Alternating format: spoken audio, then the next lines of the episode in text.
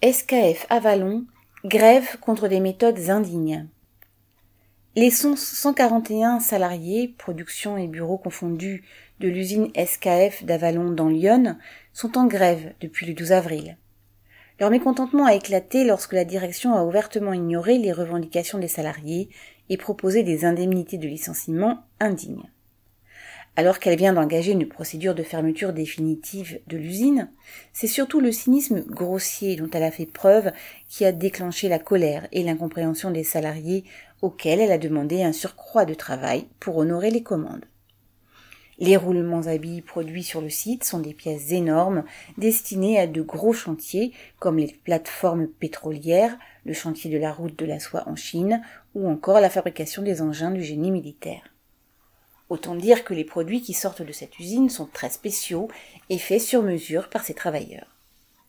Mais le groupe SKF, qui affiche 8 milliards de chiffres d'affaires par an et qui regroupe dans un consortium le gestionnaire du fonds de pension BlackRock ou le célèbre laboratoire AstraZeneca, n'en a cure et pense pouvoir prendre de haut cette poignée de travailleurs.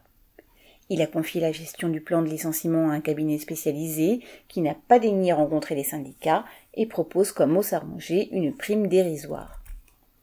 La certitude d'être patron, d'être dans leur bon droit, celui du plus fort, est époustouflante. Mais les travailleurs de SKF ne sont pas seuls à être traités de la sorte.